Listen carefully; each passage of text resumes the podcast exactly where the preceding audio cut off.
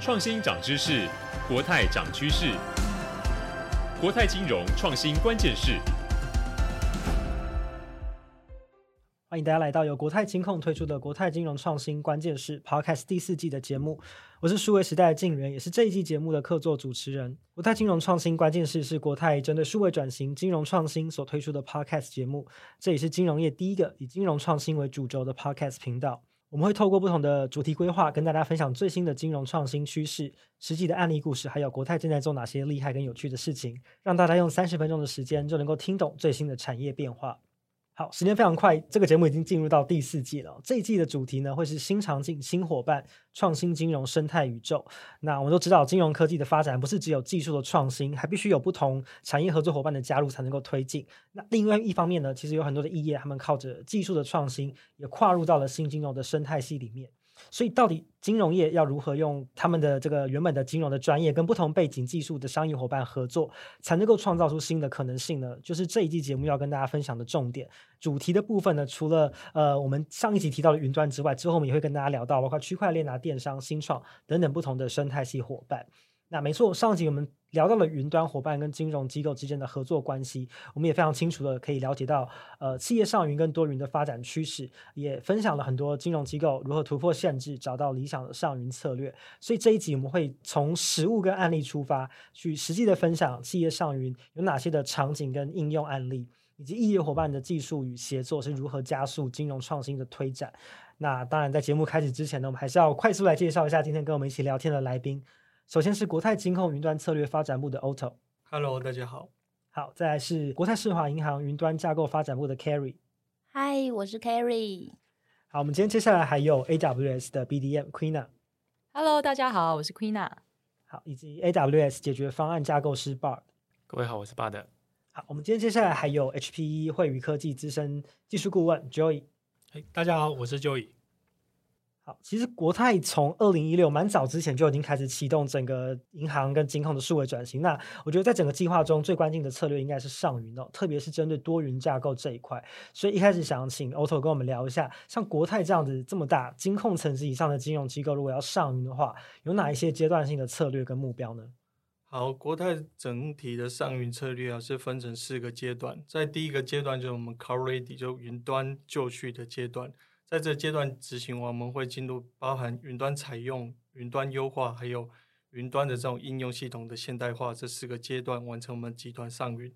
在二零二一年开始啊，我们国泰金控跟银行合作，然后开始发展我们第一个阶段的 Cloud Ready 的计划。在这阶段呢，我们是希望从基础建设、应用城市管理跟组织这四个面向，达到上云的准备。在去年银行执行完 Cloud Ready 的这个专案计划之后呢，我们开始在人寿、产险，然后今年年底我在证券里，我们也将开始展开我们 Cloud Ready 的这计划。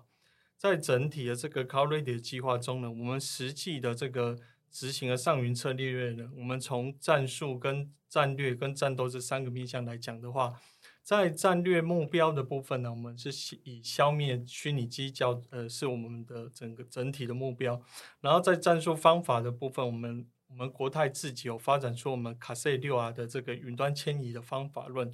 在实际的战斗执行的部分呢，我们国泰有设计出一套我们上云符合这种云原生架构的这种敏捷技术架构。刚刚提到的就是说，我们目标叫消灭虚拟机，为什么要消灭虚拟机？因为我们觉得在系统上云之后啊，如果我们采用的架构是，呃，我们可能以前在低端，我们整体的架构是开了十台虚拟机。我们上到云端的时候呢，我们直接采用 rehost 的方式，在云端里建置出十台虚拟机，把系统原封不动的搬上云啊。像这种上云的架构，我们是觉得最不能发挥上云的好处的，因为这样代表你整个系统是没有符合原生的架构，它相对的可能是比较偏单体的系统，它的服务的颗粒度会比较粗，它甚至没办法因为一些流量去做一种按需去扩容的这种架构。所以我们在一开始，我们整体的目标会跟呃我们参与的这个上云的单位就很清楚的说，在上云的时候，我们架构其实是希望大家去调整的，尽量不要用原封不动的架构就上到云端上。所以我们在这一两年呢，我们跟子公司在讨论一些云端架构的时候，我我们在看大家提供出来的一些云端架构图啊，当我们看到上面有用到一些虚拟机的时候，我们都会特别去问：你们开这台虚拟机的必要性是什么？为什么要用这台虚拟机？没有比较偏 PaaS 或 SaaS level 这种服务可以去取代吗？因为这样的目标呢，会影响到大家整体架构的设计。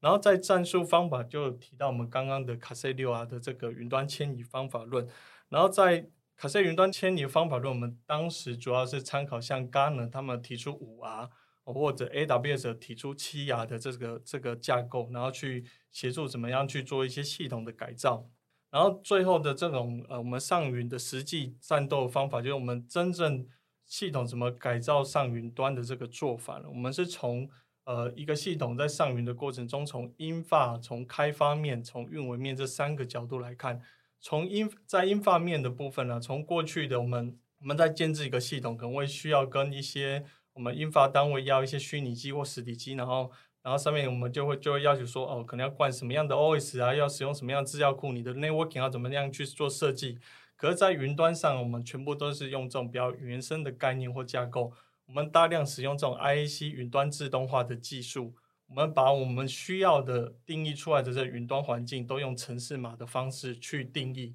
定义完之后执行，我们可能一键就可以把我们整个云端的环境去做部署跟建置。哦，这是在我们 infra 的部分。然后在开发的部分呢，我们是采用比较偏原生的架构。我们基本上架构都会至少都要希望呃有关单位都要到可以容器化的架构，甚至我们这容器都可以部署在比较偏一些 serverless 的架构上。然后最后在运维的部分呢，国泰在运维部分，我们是采用导入像 Google 之前有提出像一些 SRE 的这种方法论，我们希望我们的运维单位啊，第一个它可以高度导导入各种自动化的机制，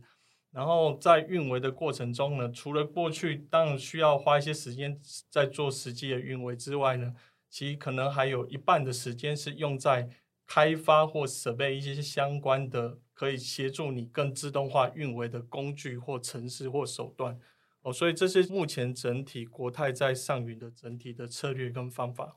好，我刚前面就是 Otto 已经跟我们分享过，就是国泰的一些阶段性上云的策略跟目标。那接下来是不是可以请 Carry 多跟我们分享一点？呃，有没有一些实际的上云的案例故事，以及你在你的经验里面，在这个导入的过程当中，有没有遇到哪一些困难跟痛点？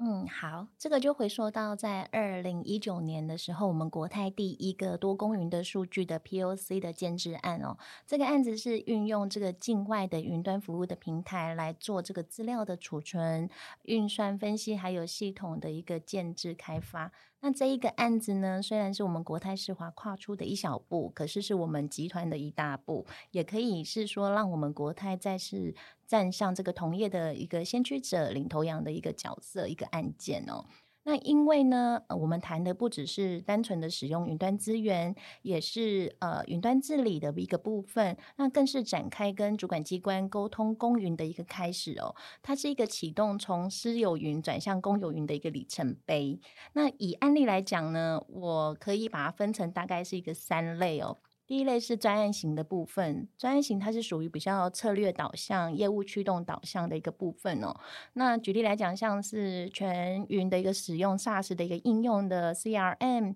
财管类型，或者是消费金融相关的一些专案哦，都是为了要提供客户更好的一个使用的一个体验哦，然后提供客户哦更好的一个呃就是服务这样子。那另外呢，还有像我们近期从乌俄战争的这个事件哦，也开始思考营运持续计划、风险控制的一些面向，考量这个气候、政治情势因素的一个变化哦，主要是强化整个集团可能面临到极端风险的一些情境。那我们必须要有相对应的紧急应变跟业务恢复能力的等等的一些措施哦。在这部分，我们就会考量到有关这个云端的资料的备份。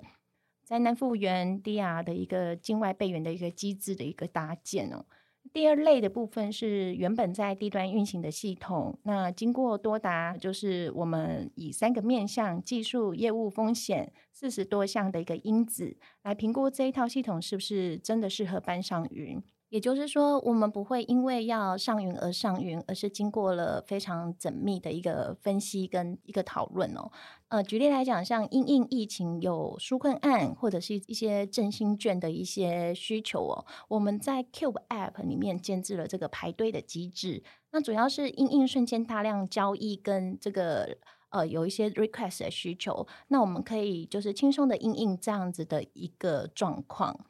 在近期啊，我们也就是有上了一个讯息平台的一个推播的功能，那主要是提供信用卡缴款，那提醒客户就是通知他们就是这个信用卡需要缴款的一个推播服务。那是呃整个一个对象啊，使用的对象就是我们国泰世华银行的卡友，那也有安装我们的这个 Cube App，就是主要设定为我们主要的一个通知的一个卡户哦。这些都是透过这个云端的高弹性，然后高灵活性的一些特性，那我们可以提升呃客户的一些相关的体验。那最后一类呢，是数位办公类型 OA 类。虽然疫情趋缓了，但是其实还是会有一些远距办公的需求。那我们集团就是主要要导入数位办公的一些 SaaS 的服务，像是云端的一些信箱啊、通话啊、讯息啊、桌面的一些共享，还有个人专属云端空间的一些等等的一些功能哦。这些都是以整个集团的一个角度在做规划，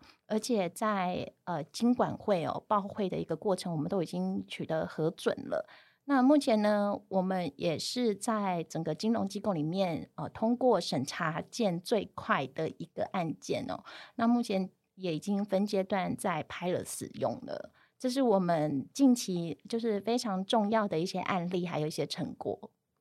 嗯，那如果从合作伙伴的角度来看，可不可以请 Bart 跟我们分享一下，从你们过去的呃合作经验来讲的话，你有没有哪些你自己觉得比较印象深刻的案例可以来跟听众分享？就是企业在上云的过程当中，有没有最常遇到哪一些呃主要的问题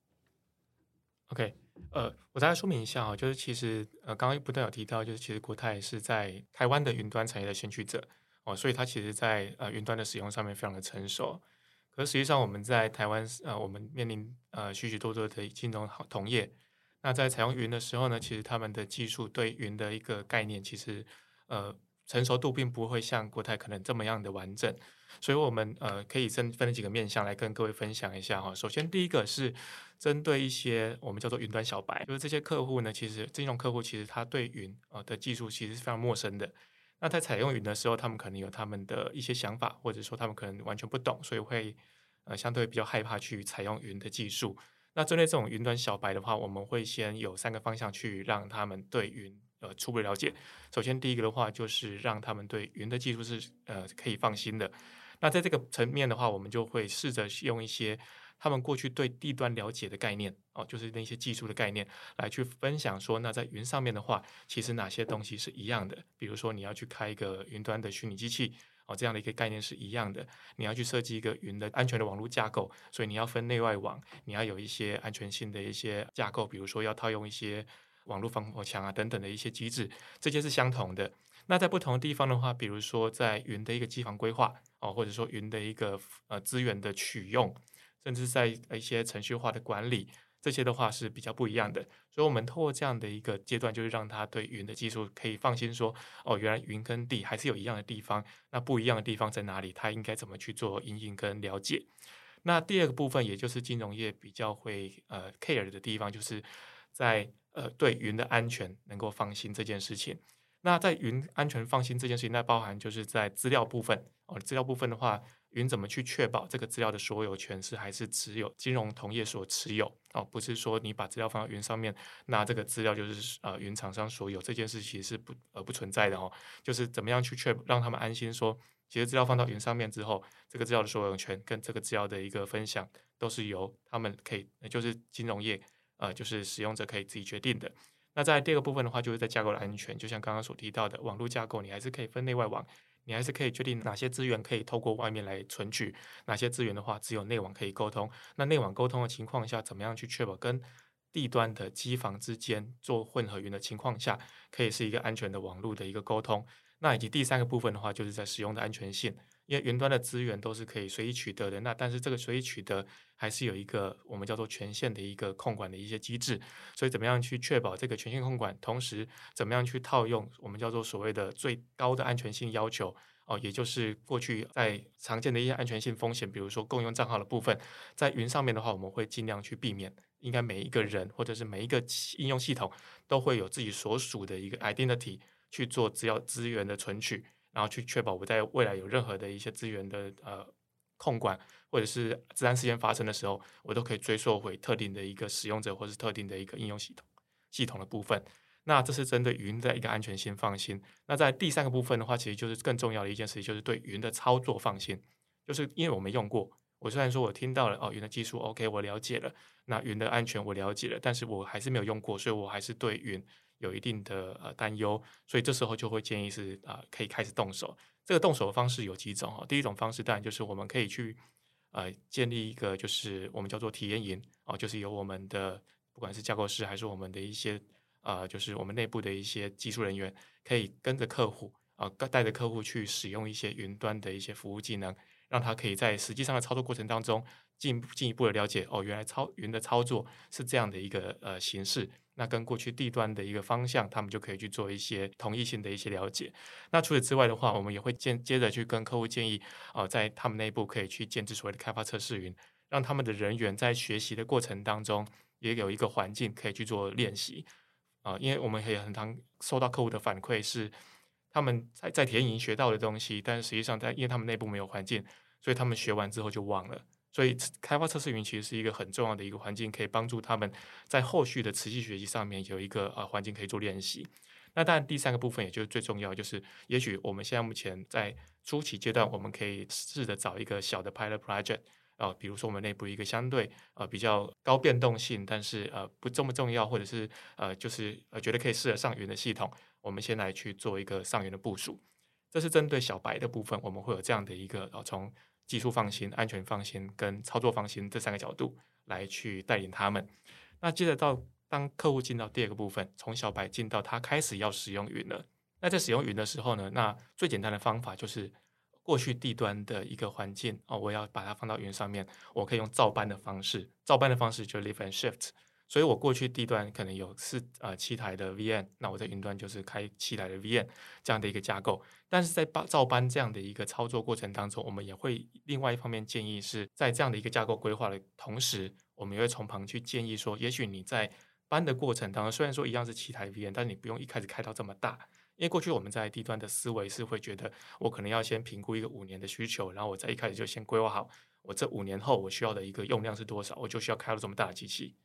可是，在云端的一个资源弹性下，其实你一开始，也许你开的机器机器资源不用这么大，后续可以随时的调整。所以，这样的概念的话，就会在这个 lift and shift 的过程当中，开始让这些呃小白转到开始要使用的这些客户，可以知道，其实我在架构的设计上面，在云跟地有什么样不一样的地方。那另外一方面的话，也开始去试着套用一些自动化扩容机制，然后或者是云端的规模的一些监控的功能。让他们可以知道，说我可以后续不断的去监控我现在目前云的资源使用的一些状态，以及我可以怎么样去搭配我的自动扩容机制，让我的平台在营运的过程当中，可以依照前端的使用需求去做自动的一个适应跟调整。那另外一方面的话，是在这个阶段，我们也会同时的去建议一些、呃，比如说呃云原生的技术。啊，比如说像过去可能用 database，那啊这个 database 的一个方式，你要自己去安装，然后你后续要自己去做维运。那维运的过程当中，你怎么去做到靠可用性、版本的升级，怎么去做管理？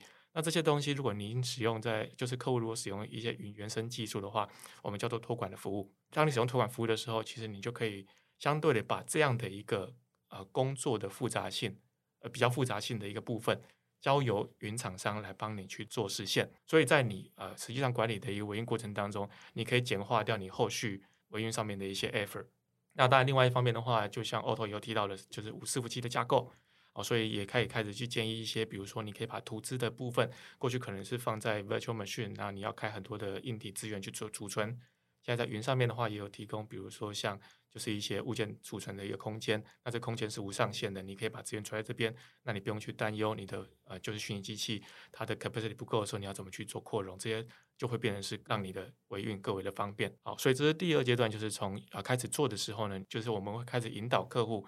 去试着从云的思维方式来去调整它过去呃在低端的一些应用开发或者应用架构的规划的不同。那当然，在第三阶段，就是当我已经把东西放到云上面，我的应用系统放到云上面了，那我们这时候就会开始探讨，在这个架构上面，我们可以怎么样做更更好的优化。比如说，呃，我们会有所谓的 w e Architect Framework 啊，这个是什么意思呢？其实简单来说，就是我们会从就是在应用系统运行的过程当中，我们可以从五个面向来去盘点客户现在目前的应用系统可以怎么样做优化，包含从成本面。哦，就是你的资源怎么样去做最有效的利用，让你的这个运行的过程当中，它的成本可以做到最大化的应用。那包含安全性啊，包含就是营运的一个简化，为后续维运的简化。那以及同时包含我的应用系统怎么可以怎么样可以设计让它更可靠哦，就是再来就是我的效能怎么样可以让它更优化哦，这几个层面。那我们会用这几个层面来去帮客户去盘点他现在目前的一个应用系统可以怎么样去做改善。那在这改善过程当中的话，其实我们也很常看到客户在这个时间会发现一件事情，就是他过去照搬的应用系统可能很难去做到这些优化，因为他过去可能是一个单体式的一个架构。那这个单体式架构，他要去做扩容的时候，他没有办法去做到弹性的，就是服务的拆解，所以这时候可能就会尝试把这个服务或者应用系统做一个转化，哦，就是我们叫 refactor 这样的一个概念。所以他可能把单体的一个架构的应用系统转成 container 的架构。也就是为服务器设计的一个架构，那在这个架构下的话，就可以快速上板、小步快跑的一个能力。那除此之外的话，当然也有，比如说在 database 的使用上，过去可能是单一资料资料库，那现在也会用 purpose build，就是依照呃就是应用系统的特性，尝试的使用不同的资料库的类型，然后来去搭建自己的应用服务。好，所以在这样的一个呃过程当中呢，其实我们就是呃协助客户呃从。无到有，就是从小白到开始认识所谓的云科技，到从云科技的初步使用，然后我怎么样去呃有呃享受到云的一些呃优化特性，到再更进一步，在运用的过程当中，怎么去调整我的应用系统架构，来让它可以更贴近呃使用到云的更多的好处。那这是我们在过去的经验上怎么辅助我们的客户来完成。那接下来可不可以请 Queena 多跟我们分享一点，就是呃合作伙伴要怎么样跟金融机构之间呃有更好的这个协作跟伙伴的关系？那刚刚 b 的已经说了非常多，就是我们在 AWS 怎么样从技术架构，好，那解决方案架构去架构师去支持客户这边去做整个呃云端的架构的 device，然后让他们顺利的可以 migrate 上云。那我这边多分享一下，就是我们在 A W 这边，我们怎么样去跟客户成为一个长期策略的合作伙伴？那我们在想的是我们。除了这些技术平台跟架构的支持下面，我们怎么样去协助客户做持续的成长？尤其是在 business 面，好，那我们有非常呃充足的这种 cross team 的资源，例如 AWS，我们有策略部门，我们有教育部门、合作伙伴部门，我们有新创部门跟顾问部门，在各个面向来协助客户这边，不只是云端的使用，而是我怎么样在呃创新的发想上面，我可以去。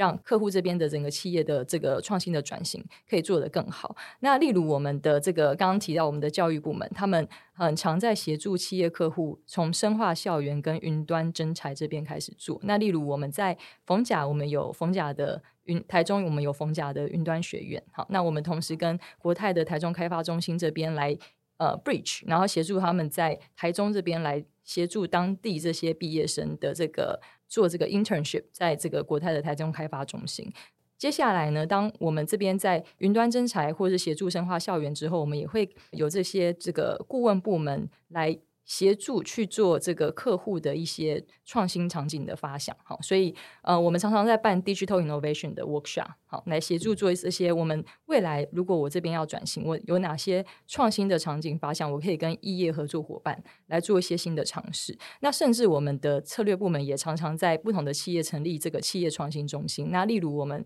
在呃上个月份，我们跟国泰这边在 Pacific 好，我们在高雄好，跟高雄市政府、国泰金控，我们共同去 announce 一个国泰在高雄的创新中心，这就是一个很好的案例。那我们在这个创新中心里面，我们针对这些呃客户不同的应用场景呢，我们其实可以协助呃根据 AWS，我们有一个全球的 STAR platform 来针对不同客户想要。呃，focus 的场景，我们去做全球合作伙伴的 sourcing 或是新创的 sourcing。OK，那这个也是我们利用我们全球的资源来协助呃我们的企业客户在不同的国家，好，或是不同的解决方案，我们去找到对的，或是呃可能客户原本不知道这些还不错的这些新创的合作伙伴。那当然，我们找到之后，我们可以协助他们在我们的云端环境上面做这个实验跟验证。那当这些验证成功之后，我们有一个创新的应用场景。那我们甚至可以协助这些呃场景打包成一个 SaaS 的 model，上架到我们的 marketplace，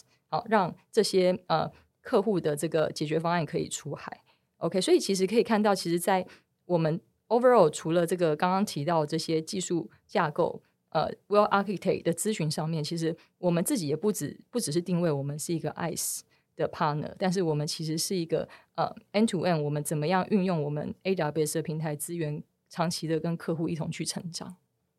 好，其实我们呃前面讨论非常多嘛，那其实大家可以知道一个非常大的趋势，就是在未来多云混合的时代，呃，就是会是一个非常重要的关键。所以云端部署后续的管理，也是考验企业是不是能够敏捷因应跟弹性调整的另外一个挑战。所以接下来还是想要请 Bart 跟我多跟我们谈一下。OK。呃，我大概说明一下哦，就是其实实际上在云端的管理跟过去在地端的管理，其实很多客户在实际上上云之后会发现有很多的不一样的地方。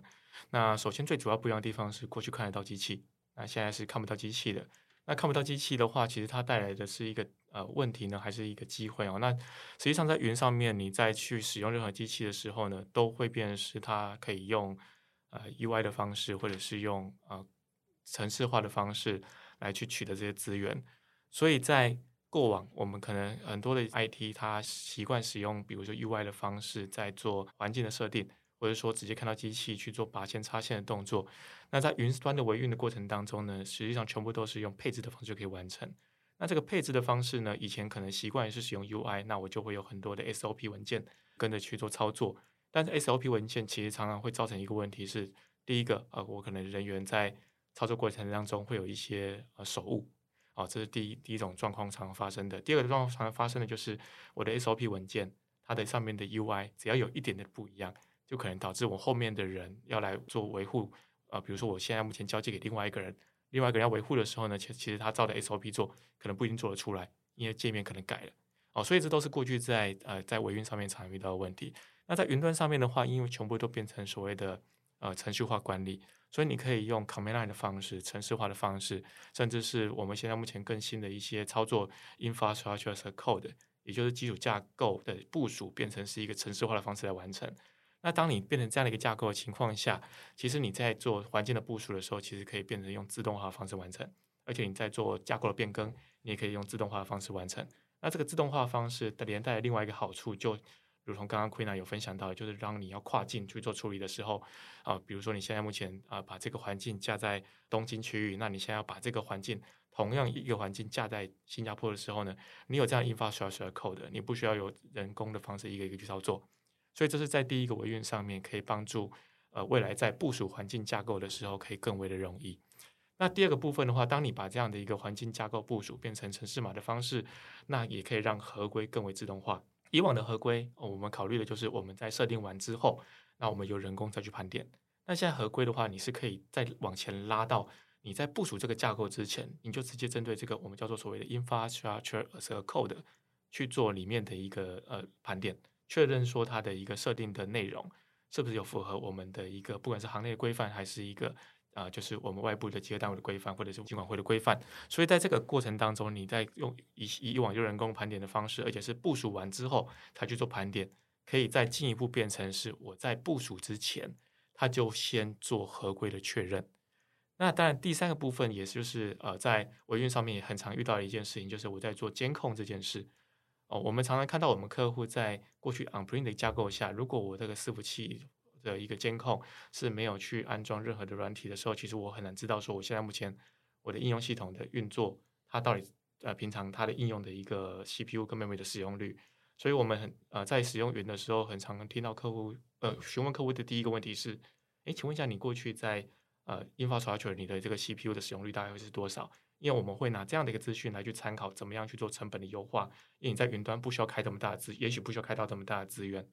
但我们常常得到的一个回应就是：哦，我们不知道，因为我们没有去开呃安装监控机制，所以我们不知道我们现在目前的使用率。所以这时候常常会放到云上面之后，我们再去做监控。那为什么放在云上面就可以做监控？因为在云原生的一个架构下，你的这个资源监控都是一个原生就有提供的，所以你就可以在这个云上面就用最规模化的方式去监控我的环境的资源使用率。那这个监控的过程当中，你就可以去获得这些我们叫做营运的一个 baseline，也就是它使用的一个最低要求会是多少。那我可能需要多少资源就够。那从这个层面，我们就可以去。设计我们的弹性架构，然后同时可以去做我们的成本优化。那同时再再搭配我们的云端弹性资源来去做这整个呃架构的一个最大的一个优化。所以在这三个初步分享这三个方式，那是在维运上面的话，其实云原生可以帮助我们的使用云的金融客户可以带来的价值跟未来的潜力。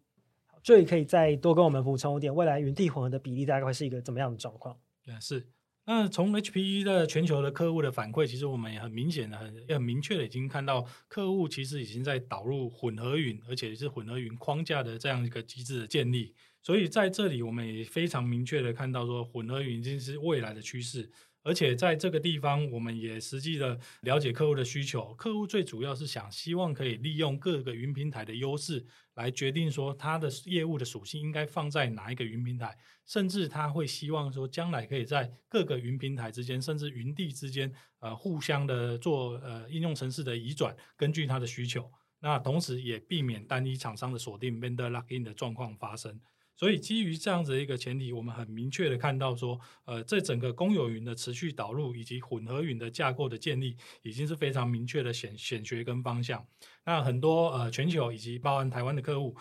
都已经在发展混合云这方面的技能以及人才的培训。那 HPE 也很高兴在二零二零年以及二零二一年与国泰集团呃展开一个为期超过一年的 Cloud Ready 的专案。在这个专案里面，HPE 也将全球有经验导入的云端经验导入的辅导顾问，那将我们云端治理的一个框架，那以及组织的治理，那甚至治安的框架，以及自动化 IAC 的机制导入在这个整个专案内，让国泰集团有整个 Cloud Enablement 的 skill。那也很高兴通过协助报部的的角度，那看到国泰目前已经成为在台湾金融产业云端导入的领头羊，HPE 在这里面也是与有荣焉。嗯，所以接下来想请教一下 Joey，未来有可能实现全部上云吗？呃，是，这是一个非常好的问题。那从我们的全球金融业的客户里面来看，其实全部上云这个可能性是存在的。正如我们先前所提到的，Capital One 这个成功案例，其实就是由 HP 以及 AWS 在全球共同服务 Capital One，以七年的计划全部买归到云端上。所以以长远来讲，这个全部上云的可能性是存在的。那然而，像这这样的一个有序，而且是有步骤的逐步的规划跟实现，在呃 Capital One，其实我们已经看到已经非常成功的一个落实。然而这些并并不是一触可及的。回过头我们来看台湾的金融产业，我们也相信全部上云是未来中长期可能发展的选项之一。但是这个最终还是会取决在企业对于 IT 发展策略的制定，以及未来监管单位对于新兴科技委外作业细节规范而定。所以就长远来讲，这个是可行的。当然，我们也在其他的客户案例上，日本的 JCB 银行，日本 JCB 银行 HPE 也成功的协助呃 JCB 导入 Container 技术，完成系统现代化的进程，而且我们有效的将 Mission Critical 的呃系统建置于并执行于地端的私有云环境，成功的将云端弹性敏捷的体验落实于客户的呃地端私有云环境上，所以全上云绝对是一个未来可能发生的一个选项之一。嗯，好，今天最后想要请教的是国泰的 Carry 哦，呃，就国泰的国泰以金控的角度来讲，就是我们的多云策略未来还有哪一些的发展目标？那未来云端的技术还能整合集团哪一些资源，发挥集团的整个多云的纵向？嗯哼。在整个一个未来的一个重点的一个发展哦，其实我们持续在进行这个呃云端的转型，还有加速这个云端推动的计划。其实不外乎就是往四个维度继续发展跟突破，并且我们希希望可以持续的站稳这样子的一个四个支柱哦。那第一个就是呃组织跟人员 （organization） 跟 people 的部分，因为除了整个企业文化的一个转型以外，我想，应该每个走向云端转型的企业都可能面临相同的问题，就是云端人才的一个短缺，或者是云端治安人才的一个不足哦。因此，我们在人员的一些培训、技能养成的部分，那包含混合云管理，还有治安技能的一个提升哦，都是整个企业还有集团非常注重的。第二个是呃，information 跟 technology 的部分，那这中间也是包含 security 的部分哦。因为我们了解说整个市场都在动，那也包含云端的技术服务，它是不断的一个更新，而且是非常快速的。在这个部分，我们必须要跟得上脚步。那如何跟得上脚步呢？其实就来到第三个维度，就是 vendor 跟 supplier，就是我们持续需要原厂还有顾问的合作跟 support。我们 leverage 这个原厂还有顾问的这个技术、产品，他们的观点。同时也会注入新的技术思维，那主要都是为了希望可以加速，还有让我们整个一个云端转型，还有推动的一个速度可以呃更快速，而且达到我们希望拿到的一个价值，还有它的效益。最后一个是流程还有合规呃 compliance 的这个部分哦。那像举例来讲，像我们从去年